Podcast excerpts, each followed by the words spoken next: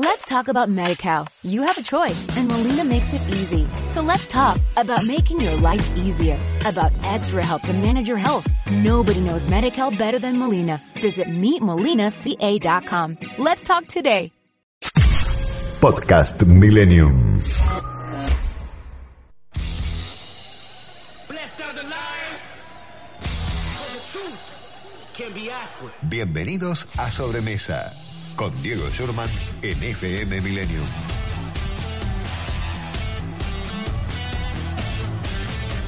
Hola, ¿qué tal? Muy buenas tardes, ¿cómo les va? Bueno, justo nosotros tenemos la cortina de, de, YouTube. Estaba pensando, ¿no? Esta semana eh, Bono confesó que le avergüenzan algunas canciones de YouTube. Espero que no sea esta una de las que la, la avergüenza, ¿no? Dijo que le gustaba ver, digo que eso tenía empatía, que la gente se enganché y demás, pero que hay otros temas que, que lo avergonzaban. Es más, dijo que no le gustaba el nombre de YouTube, ¿eh? que había un productor que le dijo, bueno, una, una letra o un número tiene bastante punch, pueden ir en las remeras, tema marketing funciona muy bien. Pero bueno, tenemos un, bono que está, digamos, confesando algunas cositas, ¿no? Y más, dice que no le gusta su propia voz, ¿eh? Así que tenemos un, un bono eh, autocrítico en las últimas horas, un tipo con una enorme carrera, con unos temas eh, increíbles, pero que bueno, viene, viene bastante eh, autocrítico. No vamos a hablar de bono, no vamos a hablar de, de YouTube en este programa. Sí vamos a hablar con eh, una persona que muchos de nosotros, por ahí los, los más grandes, con un poquito más de recorrido, lo recordamos de Atorrantes, ¿eh? el programa de, de, la medianoche del Pato Galván, donde eh, Fierita de él se trata, ¿eh? Guillermo Catalano, hacía de, notero, entre otras cosas, ¿eh? hace unos, creo yo, 25 años.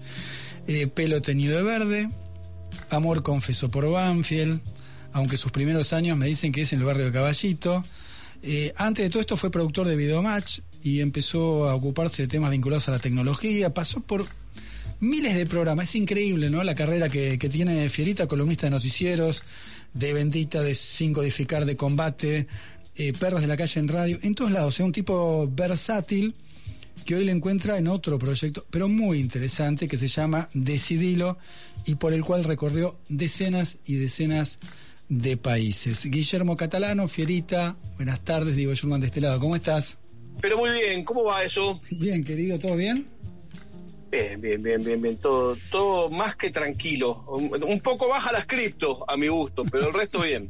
bueno, ahora, ahora, ahora, ahora enderezamos el asunto. Escúchame, estás en España, ¿no? Ah, pará, pero pará, pará, ahora vos decís que tenés esa, esa potestad, que haces un llamado y está, y sí, vamos para arriba de nuevo. Sí, sí, sí, teneme fe, teneme fe, teneme fe. Mamita, por favor. Escúchame, ¿estás en España? Ahora sí, en este preciso momento estoy en España. ¿En Madrid? En este preciso momento estoy en la Comunidad de Madrid, más no en la Ciudad de Madrid. Ah, mira vos, pero ¿estás morando sí. en ese lugar o estás...? No estoy morando en ningún lado. Yo no soy como, como los viejos circos Ringling Brothers, que, que no, tienen, no tienen lugar fijo. Paran un tiempo en un lado, otro tiempo en otro. Y, y, así, pero hoy me encontrás particularmente en la Comunidad de Madrid. Bueno, escúchame, vamos a arrancar un poquito por lo último, ¿no? Hice un poco la introducción de, de, de, de tu recorrido, que es, es largo, eh, realmente importante. Yo no me acordaba de muchas cosas, recordaba un poquito a Torrantes, lo recordaba yo, eh, como, como uno de los de, de tus primeras incursiones en, en, en, la tele, sé que estuviste antes en Videomatch, eh, y, y no, pero en Videomatch fui, fue como productor. asistente producción. Claro. Sí, sí, la primera que salía al aire de la tele fue en Atorrantes. Pero vos sabés que estaba haciendo la cuenta 25 años de Atorrantes. Más no o menos. 20, sí, 90 y pico, ¿no? Sí, 25. 97. Y sí. Mirá vos. Y claro. Qué una bocha, una bocha. Qué. Pero quiero empezar por lo último, ¿no? Eh, decidí lo que para mí eh, fue también un, un, reencuentro de mucha gente eh, con vos. Me parece además atravesás muchas generaciones con ese tipo de, de, de propuestas, pero es singular, ¿no? Eh, yo sigo mucho a los, a, a los viajeros. Viste que tenés muchos tipos que son viajeros que te muestran lugares. Pero claro, es una cosa envasada donde te dice, mira, esto está bueno, esto, esto, esto y esto. Eh, tu propuesta es como un ida y vuelta, ¿no? Como un feedback con, con, la gente que te sigue en las redes, que te va guiando o que va aceptando alguna propuesta, una interacción. Contá un poquito cómo es para aquellos que, están escuchando y no saben exactamente qué es Decidilo. Decidilo básicamente es un viaje en el que las decisiones del viaje las toma la comunidad. O sea, yo salgo de viaje en muchos casos sin saber a dónde voy a ir sin tener idea dónde termina el viaje. Sé dónde empieza, pero nunca sé dónde termina y nunca sé qué es lo que voy a hacer. Así que básicamente con encuestas se deciden desde cosas pequeñitas hasta cosas enormes. Eh, a veces quién va, a veces a dónde se va. Y bueno, todo eso si entras en decidirlo.com lo podés ver, hicimos ya 38 países. Pero por ejemplo, a ver, eh, insisto, ¿no? Por ahí alguno que está distraído y no, no sabe de tu propuesta. Vos decís, voy a Japón, ¿ok? Eh, llegás a Japón y vos tenés eh, la posibilidad de transmitirle a todos tus seguidores, mira, eh, puedo ir acá, acá o acá. ¿Qué, ¿Qué les parece? Y ahí la gente se mete y te va guiando. Bueno, a veces, mira, te cuento una, ponele, a veces es, quieren que vayamos a ver cómo se cocina o quieren que vayamos a un monumento, o a veces es como cuando terminó el Mundial 2018, que dije, de acá a dónde vamos, tenemos que volver, ¿por dónde volvemos? ¿Volvemos por Grecia? volvemos por Estonia o volvemos, no me acuerdo, por, por Estambul. Y ahí el viaje cambia por completo. O alguna vez dije, bueno, eh, ¿quieren que vaya a Estambul o quieren que vaya a El Cairo? Y la gente eligió Estambul. Mm, no siempre, más vale te diría más que no siempre, casi nunca, eligen lo que me gustaría hacer a mí. Eso ya me, me resigné al respecto. Pero, pero bueno, trata de eso, de la imprevisibilidad. Hicimos una vez un viaje muy lindo con Milton Vieira, que es un, blogger, creador de contenido, maestro de real estate, y con él fuimos a Córdoba cuando se estrenó en su momento el hub eh, aéreo de Córdoba y no sabíamos a dónde íbamos a seguir. O sea, todo lo que sabíamos era que llevamos un bolsito para ir a Córdoba dos días. Cuando llegamos a Córdoba, la gente de ahí nos mandó a las cataratas del Iguazú. Cuando llegamos a las cataratas del Iguazú, de ahí nos mandaron a Ushuaia. Todo eso lo hicimos en una semana sin saber a dónde teníamos que ir. Así que de ese tipo de cosas hicimos muchas. Después hicimos otras por tierra, donde usábamos los números de la lotería. Después hicimos con Dan Lande, un autor de viajes muy bueno también y, hombre de rulos. Hicimos un viaje por tierra por España, donde tirábamos los dados y eran los dados los que hacían que vayamos para un lado, o ah, vayamos para el otro. Como todo el tiempo estamos buscando como nuevos subformatos, básicamente porque si no yo me aburro.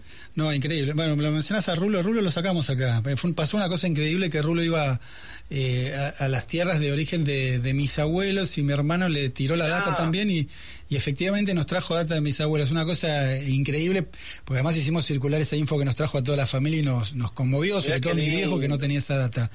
Pero bueno, la ruta de las bobes, si, les gusta, si les gusta Europa del Este, no hace falta que sean de la cole para disfrutarlo, porque es un proyecto completamente amplio con el que todos los que los que tenemos sangre inmigrante, sea de donde sea, lo entendemos, lo vivimos y lo vibramos.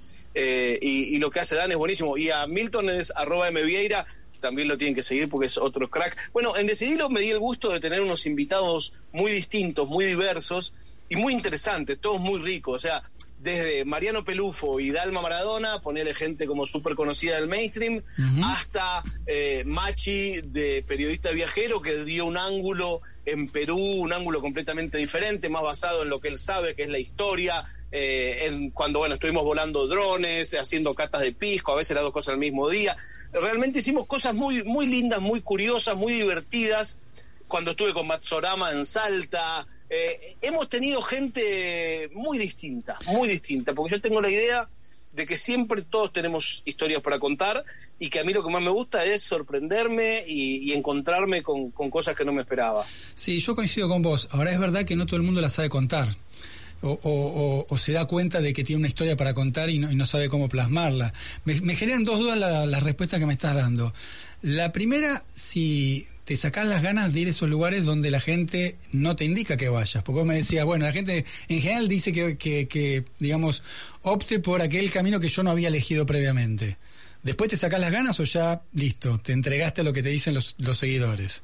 No, bueno, a veces no se puede a veces se puede, a veces no se puede. O sea, si hay algo que quiero hacer sí o sí, no sé, puedo decirte algo, eh, vamos a suponer el Carnaval de Río, que no fui. Cuando fui a Río no fue en época de carnaval, pero vamos a suponer que voy al Carnaval de Río. Bueno, eso no se somete a votación. Digo, bueno, vamos a ir al Carnaval de Río. Y estando en el Carnaval de Río, ¿qué hacemos? Ah, o sea, esto es muy, transparente. No, no, no, mentimos nada, no fingimos ninguna elección.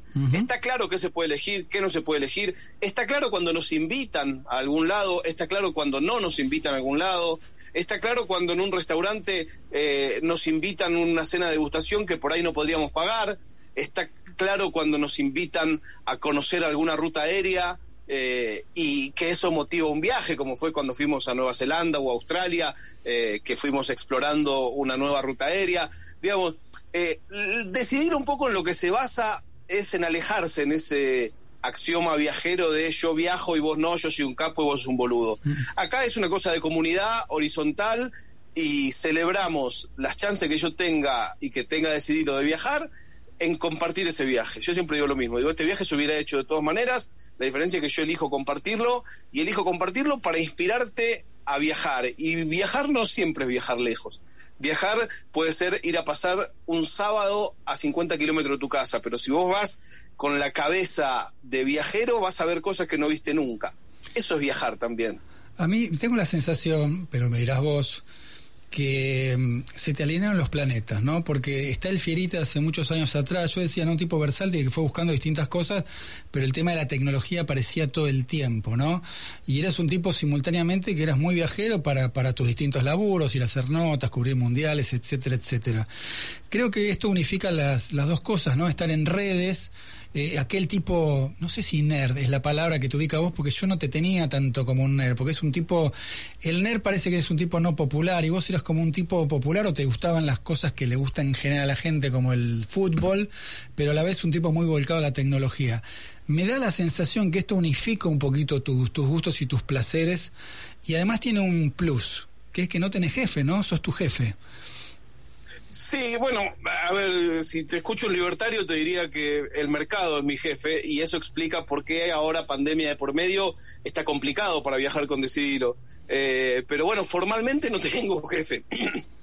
Bueno, pero eh, a ver, no tenés jefe, es cierto que para esta aventura en algún momento, supongo que ahora estás mucho más este, acomodado, pero en algún momento tuviste que ir a buscar a alguien que te ponga guita para financiar todo esto, ¿no? Todo acomodado, no, todo lo contrario, estoy quebrado. ¿Estás quebrado? eh, ¿Porque se te fueron todos los sponsors? Bueno, porque hay una cosa que se llamó pandemia, ah, y entonces gracias a eso el turismo murió, gracias a que el turismo murió, las empresas que naturalmente son sponsors de programas de viajes, llámese cadenas de hoteles, líneas aéreas eh, o destinos turísticos, dejaron de tener ingresos, y entonces a mí la verdad se me puso muy cuesta arriba. En, términos de negocio se me puso muy, muy cuesta arriba. Tengo la esperanza de que en la medida de que el mundo vuelva a cierto grado de normalidad, habrá más destinos que viajeros. Entonces, de algún modo, alguien tendrá que invertir en promocionar esos destinos. Eh, y ojalá así sea, y ojalá también lo que nosotros hagamos. A mí me pone muy contento cuando la gente me manda y me pasa muy seguido una foto en un lugar donde estuvimos. Che, este lugar yo no sabía ni que existía, lo vi con ustedes y vinimos a conocerlo. Cuando yo veo eso siento que cumplí mi cometido. Está bien. Eh, sobre todo cuando pasa en Argentina. A ver, yo quería digamos, eso es como lo que a mí más me importa de todo. Está bien, yo quería ir a lo siguiente con esta historia, en verdad. Es verdad, claro, es como que volvés al inicio, ¿no? Porque producto de la pandemia eh, te quitan el, el financiamiento, pero en verdad con lo que te decía, quería ir al inicio, ¿no? Cuando vos arrancás y proponés decidirlo bueno, es algo que nadie había hecho. Eh, de hecho, estás premiado por, por, esta iniciativa, ¿no? Entonces, digo, cuando te sentaste con alguien a quien le ibas a pedir que te banque esta, esta idea, eh, si querés alocada al principio, porque nadie le imaginaba, ¿cómo convenciste y a quién convenciste? ¿O de qué manera convenciste a la gente para que, bueno, te ponga guita y vos puedas emprender esta aventura? Mira, tuve tres grandes sponsors en la primera edición de Decidilo eh, y yo al día de hoy, todos los días de mi vida, me pregunto qué no hago cada vez que voy a una reunión y me va mal, qué no hago en esa reunión que hice en esa primera reunión. Y fueron básicamente Movistar, eh, Interturis, que es una compañía de viajes de, de OSDE, y eh, Noblex vía Newsam, que son tres empresas. Bueno, lo de OSDE directamente fue una llamada en frío total, en frío, frío, frío, no conocía absolutamente a nadie. Con Movistar sí venía trabajando y con Noblex sí venía trabajando, los conocía a Marcelo de, hace mucho tiempo. Y creo que crecieron en el entusiasmo. ¿A qué Marcelo? Pará, pará, poné un punto ahí porque lo contaste como si todos supiéramos. ¿A qué Marcelo? Con Noblex hay, un solo Marcelo en Ah, ok, listo, me pongo de pie, ¿me tengo que poner de pie? no, pero no, no sé, qué sé yo, cada uno sabe si tiene que poner de pie o no. Eh, Nosotros no tenemos, ¿no? Como auspiciante, no, la gente, no, bueno, listo, nos ponemos de pie entonces. Marcelo Romeo. Bien, bien. Sí, sí, bueno, Marcelo creció en la historia, fui, me senté con él. O sea, fue todo muy, fue y es todo muy honesto. Decidirlo por ahí le falta justamente una pátina de, de verso. No tiene verso. O sea, voy para que te des una idea. Yo me senté y les dije a todos muy claro, miren, yo voy a hacer esto, lo voy a hacer, ya tengo el pasaje. Fue la primera vez que fui a vender algo y casi que mi actitud era, mira, si me apoyás, me apoyás y si no me apoyás, yo voy a ir igual. Y creo que eso fue parte del éxito. Eh, de tener esa certeza de, no te vengo a pedir, te vengo a ofrecer. Y si vos no entraste, lo vas a perder. Y y esa seguridad me la dio tener un pasaje en la mano. No tenía más nada que un pasaje, no les mentía. O sea, yo fui y le decía la verdad, digo, tengo un pasaje en la mano. O sea, al día de hoy, si vos no me acompañás, yo voy a ir. Hasta ahora duermo en la calle. ¿Querés que lo hagamos y, que mostremos también tu marca y qué sé yo, y que pueda dormir en una cama? Bueno, y así fue. Empezó uno, otro, otro, otro. Esos fueron como los tres main sponsors. Después tuvimos unos sponsors más pequeños que fueron entrando y saliendo. Después, un tiempo adelante, tuve eh, la asistencia al viajero de ASIS 365, que eso es como una cosa que en, el mundo de los viajes mueve bastante el contenido de viajes, los, seguros médicos, los seguros de viaje. Eh, y es gente con la que me vino muchas veces a buscar su competencia y nunca yo los quise abandonar, porque tiene la ventaja de que yo trato, es una empresa argentina y yo trato con su fundador y eso para mí vale oro. O sea, vale más eso que, que me garpen eh, X por ciento más en la publicidad porque básicamente me permite inventar cosas y hacer cosas que no tienen un proceso de aprobación de que 10 tipos tienen que firmar. Para mí eso vale oro. Eh, y, bueno, lo que sucedió es que, como te digo, de un tiempo a esta parte, eh, el mundo, eh, cuando empecé a entender, yo no tenía ni idea cómo era el negocio, el mundo de negocio de, viajes. No es el mundo de negocio de la televisión, va por otro lado. Exacto. y al día de hoy todavía no lo entiendo. ¿Y hoy qué me sucede? Que en Decidirlo seguimos teniendo un 80-75% de la audiencia en Argentina. Entonces eso, esos efectos comerciales es un gran problema, porque los costos de un programa de viaje internacional son en dólares y las empresas que te pueden auspiciar para una audiencia argentina no tienen presupuestos en dólares. Ahora, ¿vos por, dónde, por dónde transmitís? Porque vos tenés un caudal de seguidores muy importante, digo, pensándolo del lugar de la empresa y la posibilidad de que eh, muchos seguidores tuyos eh, entiendan y vean la propuesta de esa empresa. No son pocos tus seguidores. No, no, bueno, eso de hecho, mira, fue cambiando también porque la tecnología va tan rápido que cuando empezamos nosotros era Periscope cuando empezó a decidirlo. Hoy no existe más la empresa Periscope. Pues fíjate lo que son la vuelta de la vida. Eh, entonces, hoy hacemos ya, pero hace muy poco tiempo, hacemos un multicast y salimos en Twitter, donde yo tengo un millón de seguidores, salimos en Facebook, salimos en YouTube eh, y, todo, y en Twitch, todo eso a la vez. Entonces, como que se diversifica también ahora esa emisión lo otro que hacemos es que en Decidirlo tenemos como tres subformatos. Un subformato que es el solo edition, que es que viajo yo solo, otro que es con mi familia, que viajo con mi esposa y mi hija, y otro que es con un invitado o invitada. Y en ese caso también se replican las redes de este invitado o invitada. Lo cual hace también que diversifique el público, no es siempre el mismo público. Hay un público core pero pará, pará, pará, pará, Me decís un palo de seguidores en, en, Twitter para tomar una sola de las, de las redes. Es una bocha. Digo, ¿para un auspiciante eso no es tentador? Y hay que preguntarle al auspiciante, no sé, por ahí no lo estoy vendiendo yo lo bien que lo vendería. Hasta ahora me permitió hacerlo cuatro años y ir a 38 países, o sea, quejarme no me puedo quejar no, tampoco. claro, eh, claro. pero sí, sí soy muy consciente no, mi familia no se queja tampoco. No, pero ¿te acompaña a todos lados o, hace base en España? A todos lados no, algunos, algunos, algunos, algunos, Pero siempre haciendo eh, base en España. Bueno, haciendo base donde estemos, básicamente, ¿no? Es, eh, Viste, como los nómades digitales, nosotros somos nómades pero analógicos. Eh, ellas en particular son nómades analógicos, yo soy más nómada digital. Pero por él, ellas en, de que empezamos a decidirlo fueron, qué sé yo, a Estados Unidos tres veces, a Japón dos veces, eh, Europa la hemos recorrido de cabo a rabo. Bueno, mi hija tiene 13 años y a los 10 años ya conocía los cinco continentes. O sea, entendemos que estamos fuera de, la normalidad. Bien. Que vivimos fuera de la normalidad y que somos fuera de la normalidad. Eh, pero bueno, por ejemplo, ahora está FITUR, que es la feria de turismo más importante en Madrid, y yo este año decidí no ir. Eh, básicamente porque es un modelo, el modelo de pitch y de reunión y que yo es un modelo que me agotó. Entonces ya me cuesta a mí ponerle, ponerle energía a tener que, que convencer a alguien de que, de que estén decididos. Yo creo, eh, creo saber. Escúchame, escúchame, escucha esto. ¿eh? Yo creo saber dónde vas a poner eh, la energía. Ahora futuro. Y esto me lo develó un amigo, nos hemos conocido en la universidad, y algo, algo tiene que ver con vos, eh, pero escúchalo, escucha lo que te dice. Pocas personas necesitan tantas palabras para ser definidos como Guille, como Fierita. Bueno, ya que todo el mundo lo conozca, los amigos lo conozcamos como Guille y el público lo conozca como Fierita ya es una definición. Eh, nosotros compartimos combate tres años y ahora estamos haciendo un proyecto juntos, pensando, creando un proyecto juntos que tiene mucha magia. Eh, yo te puedo decir que Guillermo es un tipo, primero, comprometidísimo con el trabajo, pero antes que comprometido con el trabajo, es un tipo comprometido con los amigos y con los compañeros. Es un tipo que tiene el concepto de la solidaridad como primer concepto antes que todo es un tipo que entiende a los compañeros de trabajo como amigos, de los que puede pedir, pero a los que también tiene mucho para darles. Eh, todo el mundo lo conoce a Guille y se recuerda, bueno, por muchísimas cosas, pero en lo que a mí me respecta, por su paso en combate.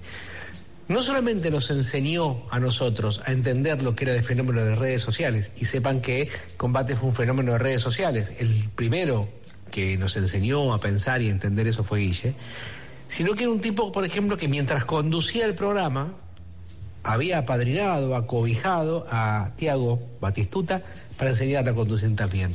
Entonces, era un tipo que conducía y ayudaba a conducir, que se preocupaba porque Tiago aprendiera no solamente a conducir, sino también a defenderse, a pararse, a defender sus derechos, eh, los protegía. Este, pero nunca le hizo sentir que él fuera más, eran compañeros, es un compañero solidario, es un par, es un tipo que trabaja siempre en horizontal. Em, es un tipo que sabe mucho, es un tipo que estudia mucho. Guillermo es un tipo que investiga mucho, es un tipo que enseña mucho. Yo soy un tipo agradecido por haberme cruzado con él en la vida, porque él dice que yo le he dado, pero creo que él a mí me ha dado muchísimo, muchísimo más de lo que es capaz de reconocer, porque generalmente Nada, Guillermo vale en dólares o en euros, pero se cotiza en pesos. Eh, es un gran tipo.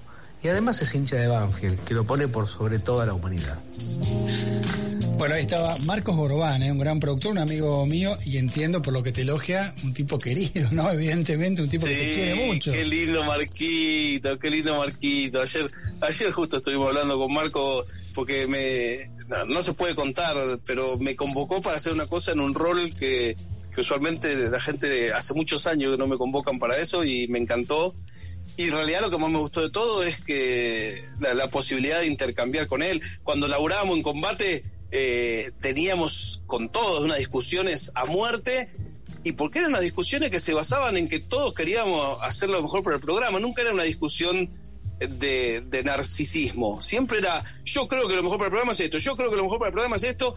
Y bueno, por suerte después los resultados nos dieron la razón a todos, a, cada uno de, distintas maneras y distintas partes, pero, pero fue un equipazo. Y además, Marcos, mira las vueltas de la vida, Marcos se crió a dos cuadras, yo me crié a dos cuadras de, de la casa de él, yo soy mucho más chico que él podría ser mi padre, Marcos. Y él, sí, como no, él es una persona mayor. No, no, no, porque yo tengo la misma edad que él, así que no te, no te lo permito.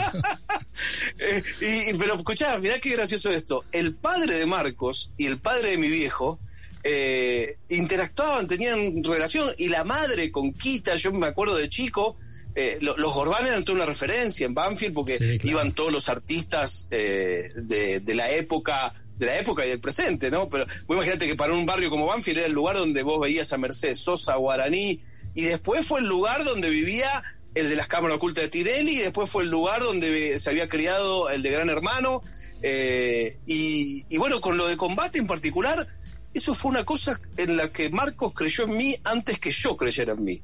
Yo sinceramente fui a ese casting eh, hacerlo, pero no tenía ningún, con la mano en el corazón no tenía ninguna esperanza en ganarlo. No tenía ninguna esperanza en ganarlo. Y fui pasando etapa, pasando etapa, pasando etapa, y él después un día me dijo, mira, yo del día uno sabía que te quería vos acá, me dice, pero bueno, tuvimos que hacer el casting y una de las pruebas fue a ver si vos lo ibas a aceptar o no, eh, a ver que el, canal dijo, bueno, a ver si es tan bueno que venga y lo demuestre, que yo, me dice, y yo gané una discusión con eso y, y, bueno, y vos ganaste tu trabajo. Así que para mí fue muy grato eso. Yo te diría que combate fue lo más importante que yo hice en la televisión en, mi, mi carrera fue ¿eh? por lejos lo más importante. Mira que hiciste mucho. Pero bueno, le mandamos un, abrazo enorme a, a Marco Jordán. Y, ahora vamos a escuchar mm, un tema que vos elegiste. Nosotros a los invitados le pedimos que elijan un tema. Y vos elegiste un tema de Jaime Ross. ¿No? Que se llama Los futuros murdistas. ¿Por qué elegiste este tema? ¿Te, te evoca algo? Uh, ese es un tema que a mí me encanta.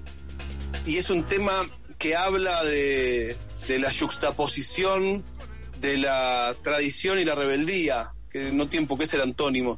Y ese tema que a mí me gusta tanto, yo un día le comenté a Jaime Ross de casualidad, me lo crucé un día en el Canal América y, le conté lo que a mí me pasaba con su canción.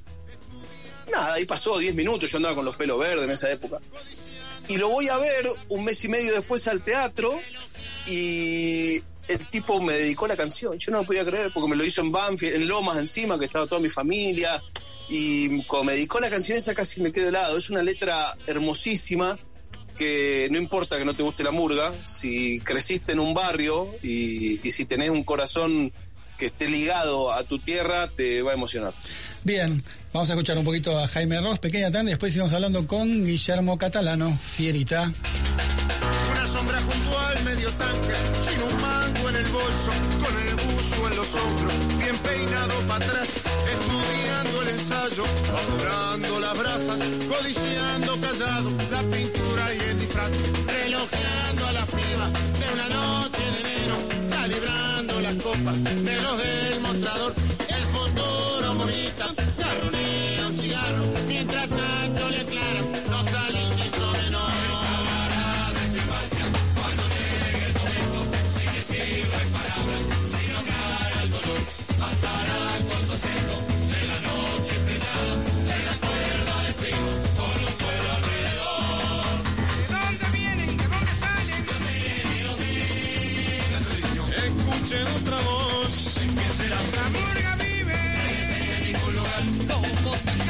Y después quieren cantar. Mirando el pasado, desafiando el futuro, denunciando el presente con los simple ritual.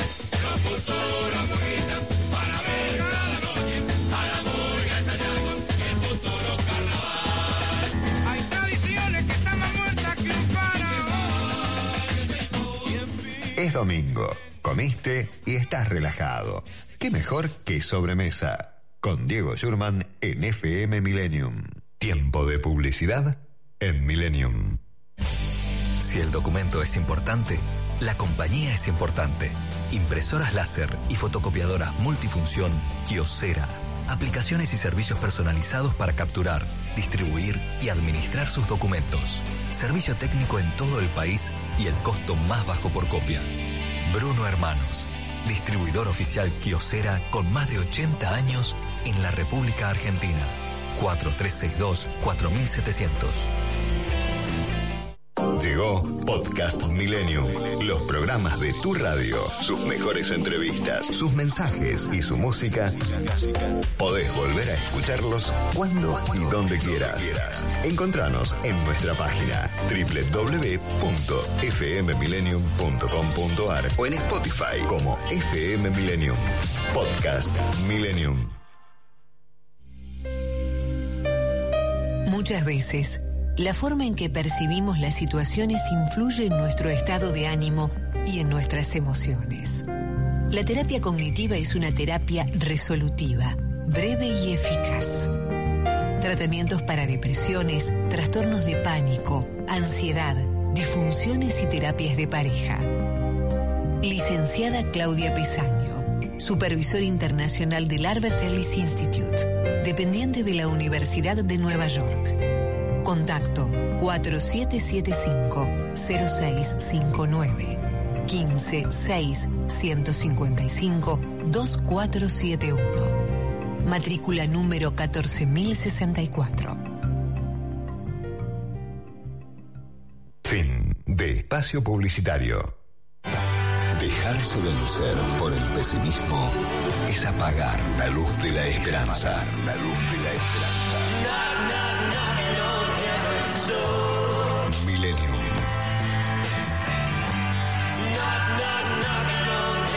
Coleccionistas de música y palabras.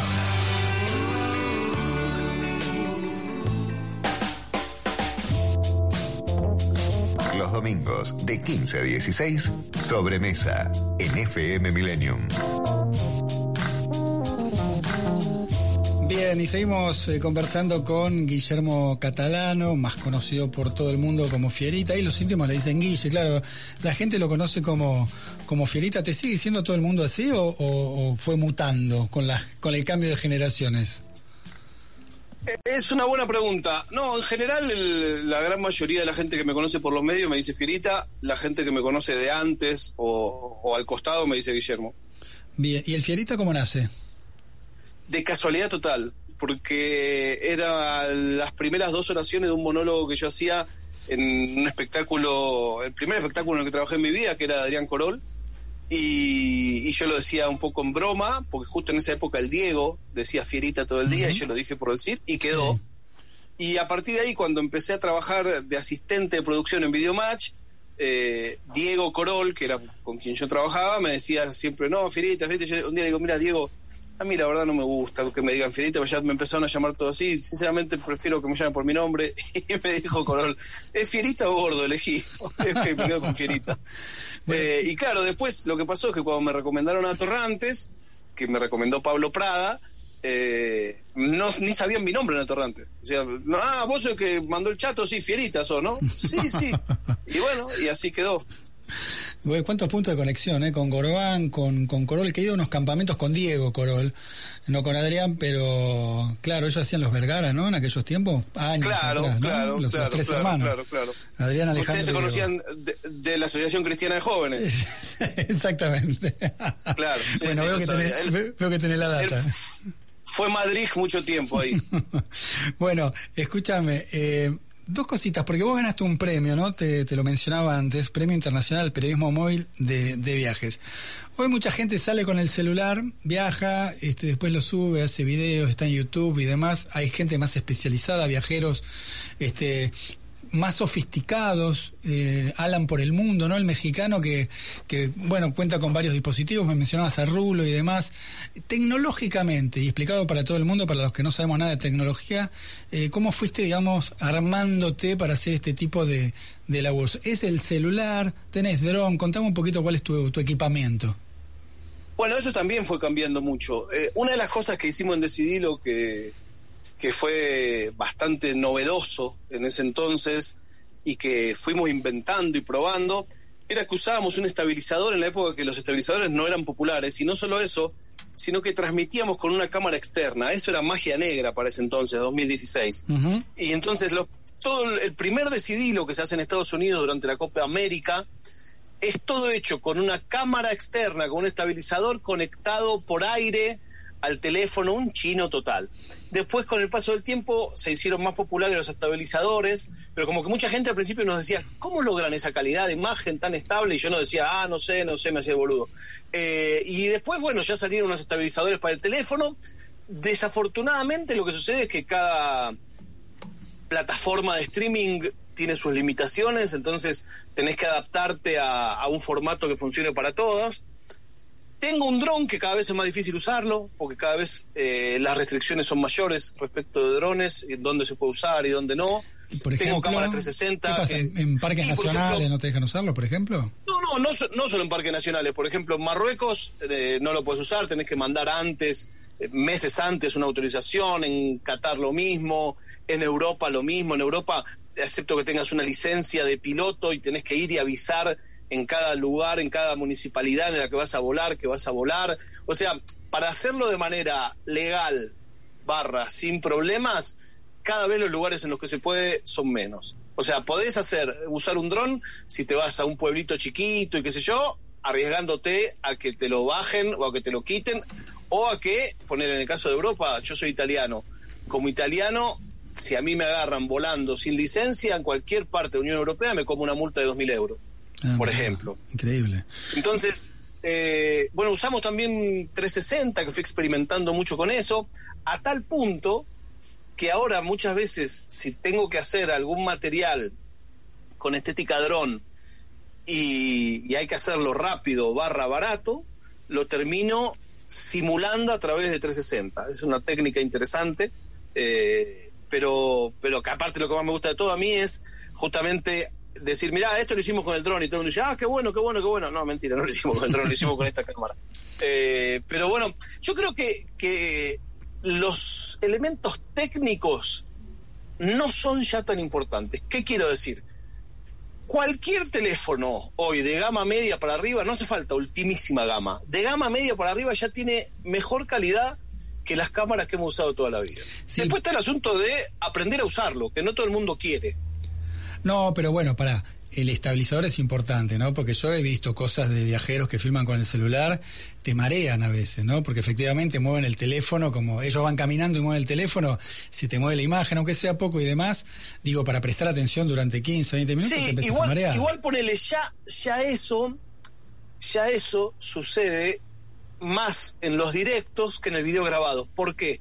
Porque ya todos los teléfonos, o la gran mayoría de gama media para arriba, tienen un estabilizador por software.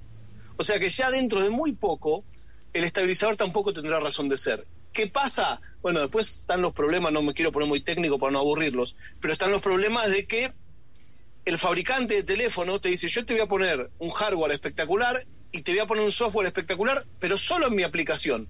Cuando vos quieras usar la cámara de tu teléfono adentro de Facebook o adentro de Instagram o adentro de Twitch o adentro de YouTube, bueno, la mitad de las funciones que excelentes que tiene, por ejemplo, estabilización, bueno, no, que, que ellos hagan la suya. Bien. Y eso es un problema, por eso si te, si te fijas, si hilamos fino, vas a ver mucho más tembleque en un directo en vivo que en un video grabado. Bien, bien. Eh, vamos a los viajes en sí. Eh, hace poco estuviste en, en, Qatar, si querés contarme un poquito cómo llegaste ahí, pero me gustaría saber también, ya que contaste que hiciste casi 40 países, ¿no? Con, con Decidilo. ¿Alguna anécdota de viaje, grandes momentos o malos momentos, o, momentos, digamos, graciosos, o situaciones que, que inesperadas? A ver qué te viene a la mente con todo esto. Mira, en situación inesperada, me acabo de dar cuenta que no sé por qué no te seguía en Twitter y es una vergüenza total. Así que te pido disculpas, porque Ah. te leía en lista, te tengo en una lista de periodistas, y pero no, me acabo de dar cuenta que no te seguía. Ese es el problema de los que leemos en lista, que tenés mucha gente que crees que la seguís y no la seguís. Eh, No, pero contame de viaje, no importa si a quién seguís, Sí, a quién no, no, no, de tus viajes. No, cómo no, cómo no. Eh, viajes a Qatar. Llegué porque Qatar hicieron una locura que se llamó Fan Leader Network, que es que eligieron a hinchas de fútbol de distintos lados del mundo para que vayan a, a vivir la experiencia previa al Mundial. Y entonces, eh, gracias a esa invitación, por eso aparecí. Y esto que te decía antes, y lo conté en todo momento. No es que digo, ay, estoy en Qatar, miren qué capo que soy, me lo pagué. No, no me lo pagué. O sea, fuimos porque nos invitaron y si no, no hubiéramos podido ir. Y viajes, mi viaje favorito histórico de siempre es todo lo que tiene que ver con Asia. O sea, mi lugar eh, favorito para viajar es Asia. Eh, fui a Japón tres veces con Decidilo. La última fui a Okinawa. Sí. Okinawa es el- la ciudad, hay muchos, muchos inmigrantes okinawenses en Argentina y, y en Brasil. Eh, es un- una isla aparte del resto de Japón y que después me enteré que a la vez tiene muchos puntos de contacto con mi sangre calabresa. ¿Por qué? Porque los okinawenses son al resto del Japón, igual que los calabreses y los sicilianos somos el resto de Italia. Es un lugar como periférico, es un lugar del que te hablan con un poco de, de desprecio, eh, es un lugar de trabajadores, es un lugar de economías más duras, es un lugar de pieles más oscuras. Bueno, mis mejores amigos de la infancia eh, son de familia okinawense. Entonces, cuando yo fui a Okinawa, realmente me emocioné tanto como cuando fui a Calabria, que es de donde es tres cuartos de mi sangre.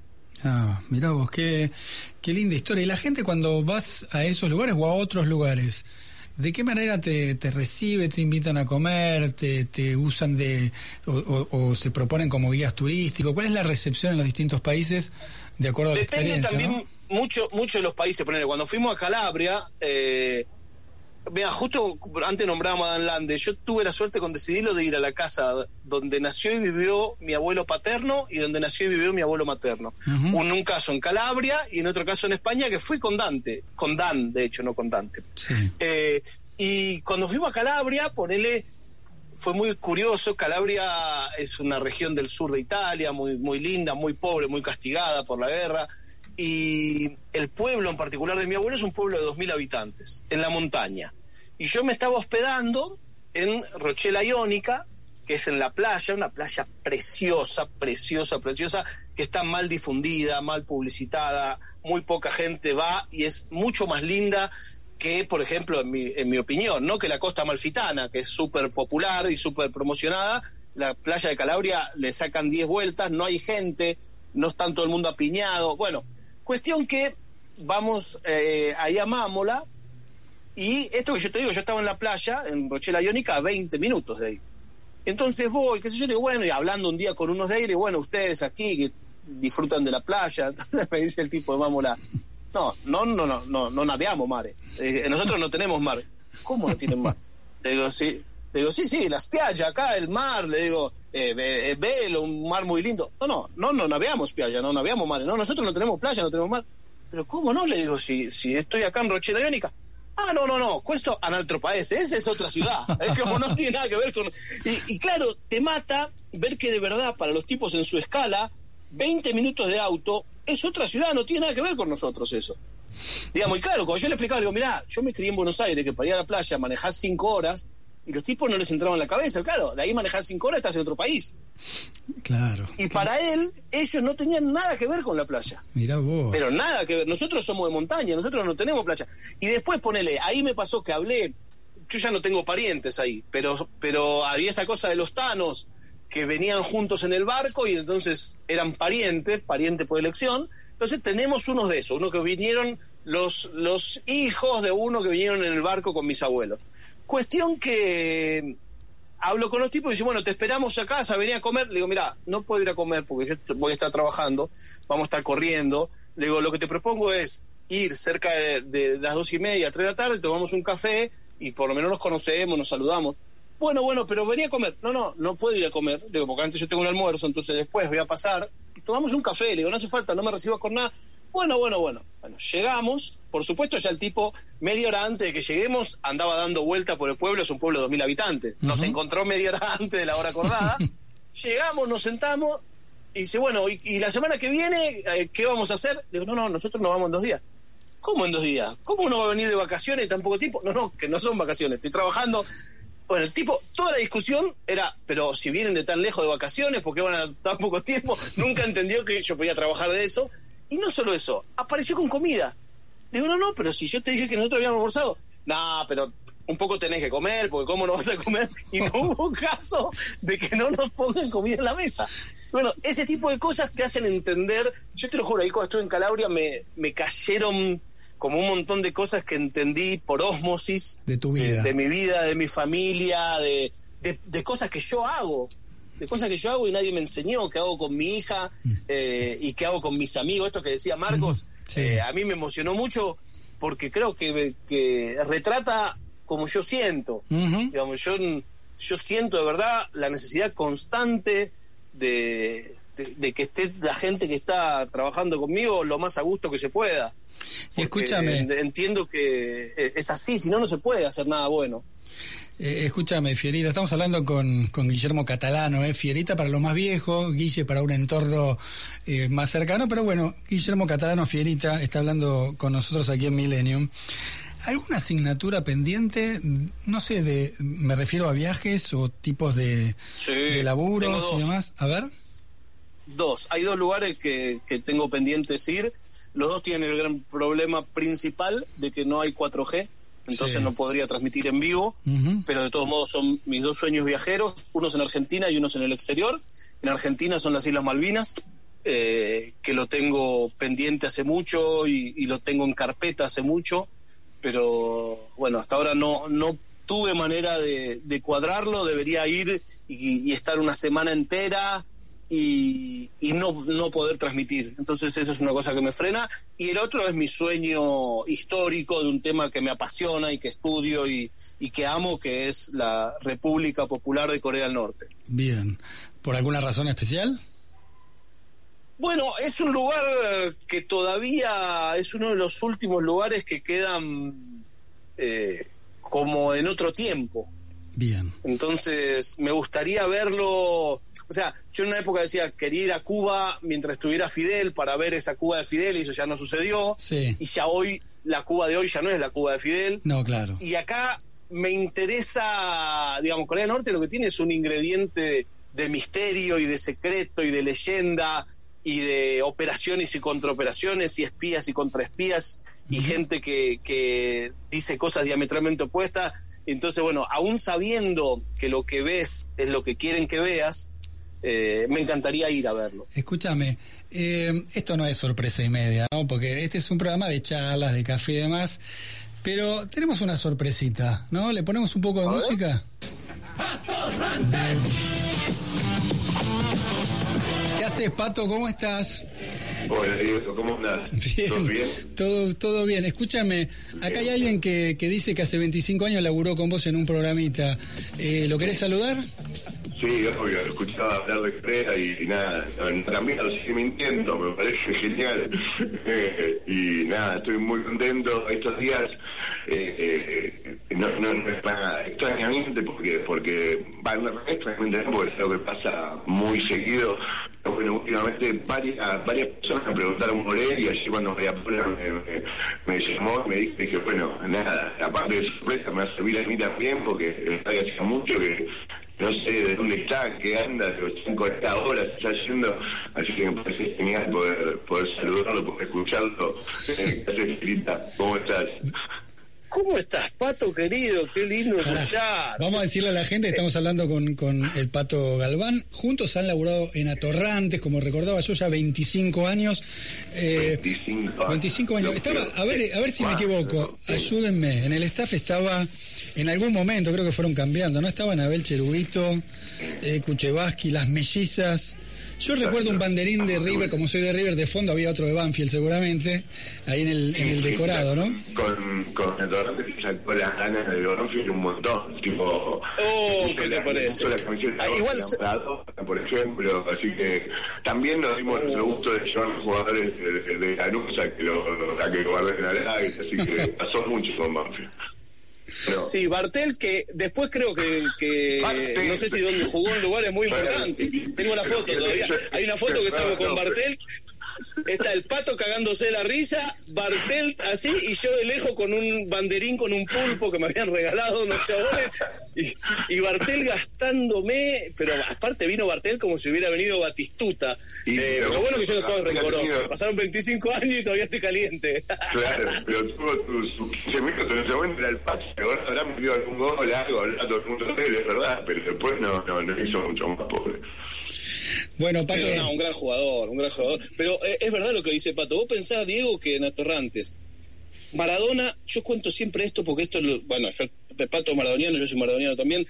Para- Maradona un día llamó para salir al aire, para cumplir una promesa, porque dijo, el Pato a mí me bancó cuando todos me daban la espalda, no sé qué, y, y estábamos al aire, Pato no me deja mentir, y suena el teléfono en el control, el día de la vuelta, Diego Maradona en News, sí, soy Diego Maradona, dale, dejate echar las pelotas. No, no, soy Diego, quiero hablar con el Pato, dale, yo les prometí, no sé qué, dio un par de detalles y se dieron cuenta que era él, y salió al aire y dijo, ustedes eh, me acompañaron cuando muchos me daban la espalda, y yo, y el día que todo el mundo, todo el universo estaba buscando la nota con Maradona, Maradona llamó al piso para saludarlo a este señor que está hablando con nosotros. Sí, fue increíble, fue increíble. Y, bueno, yo me acuerdo, ojalá, decir estas cosas, como, como uno no las guarda. Yo tenía lo que era el Movilcom de ese momento, que, que, nos, que auspiciaba encima, tenía ese, se abría la tapita.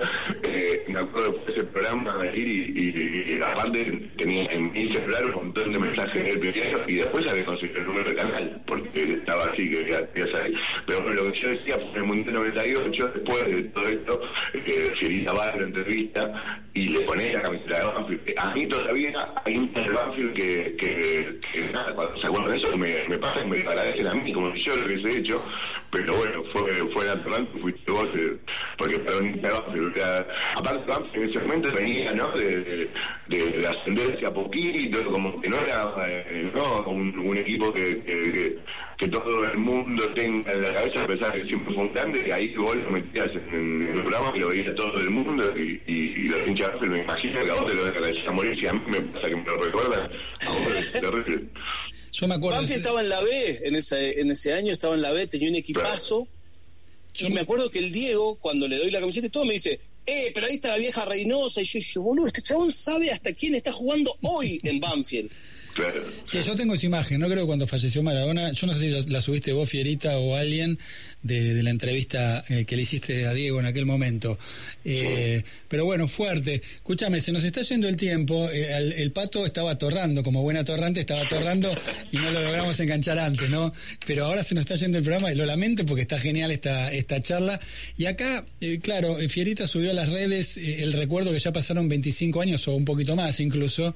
Que me por, no, 25 años del de América. Yo lo veía a Torrante antes de trabajar ahí. En el 26 son 27, estaba, ¿no? Pato? Ganar 26. del 26 son 27 años. Fuimos en el 96 y América fue 97 y 98. Claro, bueno, y escúchame, acá hay algunos, alguna gente en Twitter que está diciendo, che, júntense, hagan un especial eh, de, de, atorrantes, así que yo los invito. ¿eh? En esta clave que, que, que, hicieron ustedes, me entrevistaron a algún lado y me lo sacaron a Axel, que Axel también está, ¿dónde está Fiorita? Porque están todos por el mundo. Yo estoy, yo estoy en Madrid, Axel está en Los Ángeles ahora, si no me equivoco. Bueno, pero en Madrid, Axel en Los Ángeles. con esta de hacer la reunión, así que nada, de a poco se bueno, Escúchame, son 25 años este año. A mí el año pasado me llamaron un día para un programa, ahora ya no me acuerdo, creo que era Pasapalabra o alguno que nos querían llevar a vos, eh, por supuesto, y a, y a dos más que te acompañáramos. Y yo le digo, mira, estoy en España, si no iría con gusto. Pero bueno, hace muchos años que no hablábamos y yo quiero aprovechar para agradecerte, Pato, por tu generosidad, agradecerte por lo que me enseñaste, no solo en, cámara, sino fuera de cámara, y, porque creíste en un chabón que lo único que tenía era ganas. Y, bueno, años después todavía lo único que tengo son ganas. Pero, bueno, pero, es lo único, no, es todo. Las ganas son fundamentales. Hay un montón de gente con talento y sin ganas que no llegó, ¿eh? Y si contamos las dos cosas, nadie llega a ningún lado, pero si no te dicen si no te dicen pibe, entra, no entras nunca. Así que, hay, que valorarlo. Escuchen Bueno, eh, Pato es alguien que claramente con ganas logró todo lo que logró, ¿no? Es un tipo, un laburador, básicamente es un laburador. Yo lo tengo que cortar porque se me termina el programa. te agradezco especialmente, Pato, que te hayas conectado, aunque sea un ratito para, para saludar y el recuerdo de este 25 años. disculpas por, por, lo de la hora, de verdad. No, no, todo bien. Vamos a hacer una nota nosotros un día y me contás un poquito en qué andas, ¿te parece? Dale, cuando quieras. Cuando quieras, gracias, gracias a, a, tu producción. Eh, digamos, Paula tengo mucho cariño y, y, y, nada, la posibilidad de escucharlo a, a Guille, la verdad que hace un montón, de verdad que no hablábamos y ojalá, ojalá esto sirva para que nos juntemos. Te mando un abrazo enorme, Pirita. Eh, eh, gracias. Abrazo. Muchas gracias, hermano. Vendéselo a Netflix, boludo, saquémosle guita. abrazo enorme. Dale, dale, dale, vamos a hacerlo. Abrazo, hermano. Bueno, ahí estaba, el Pato Galván que, que, se sumó a esta charla con, con Fierita, con Guillermo Catalano. Nos tenemos que ir, Fierita, que tenía un montón de temas más para hablar eh, con vos, porque sé también que estás con el podcast con No es nada y demás, pero, pero bueno, otro día la, seguimos. las dos cosas, las dos, yo cuando me dijeron quizás hay alguna sorpresa, temblé sinceramente, porque odio la sorpresa, pero las dos fueron una mejor que otra, así que te lo quiero agradecer de corazón, saludar, por supuesto, a la gente que labura con vos, saludar a Andrea, muchísimas gracias a todos por, por estar ahí, por el apoyo, por acompañar y por el respeto. Y ahí estamos, nos estamos viendo cuando quieran. Bueno, abrazo, abrazo enorme y muchos, muchos éxitos. Bueno, va cediendo a poquito la pandemia, viene en cámara lenta, pero ojalá que eso te haga recuperar eh, auspiciantes y puedas seguir con esta iniciativa que, que, realmente le gusta a mucha gente. Y Andrea, como mencionaste, de mujer que es una fan tuyo en todo sentido, con Decidilo y también con el, con el podcast. ¿eh? Te mando un abrazo enorme. Una grande. Salud, hermano, a la orden. Bueno, gracias, queridos. Chau, chau. Nos tenemos que ir, ¿eh? Claro, se nos fue, se nos fue el tiempo.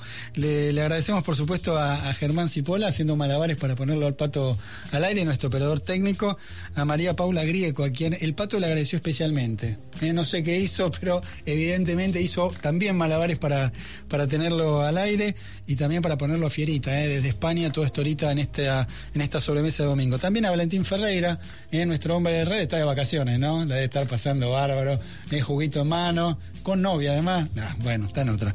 Eh, Leandro Gordín, eh, nuestro musicalizador que andaba dando vueltas por acá, por la radio, le mandamos un abrazo enorme como siempre.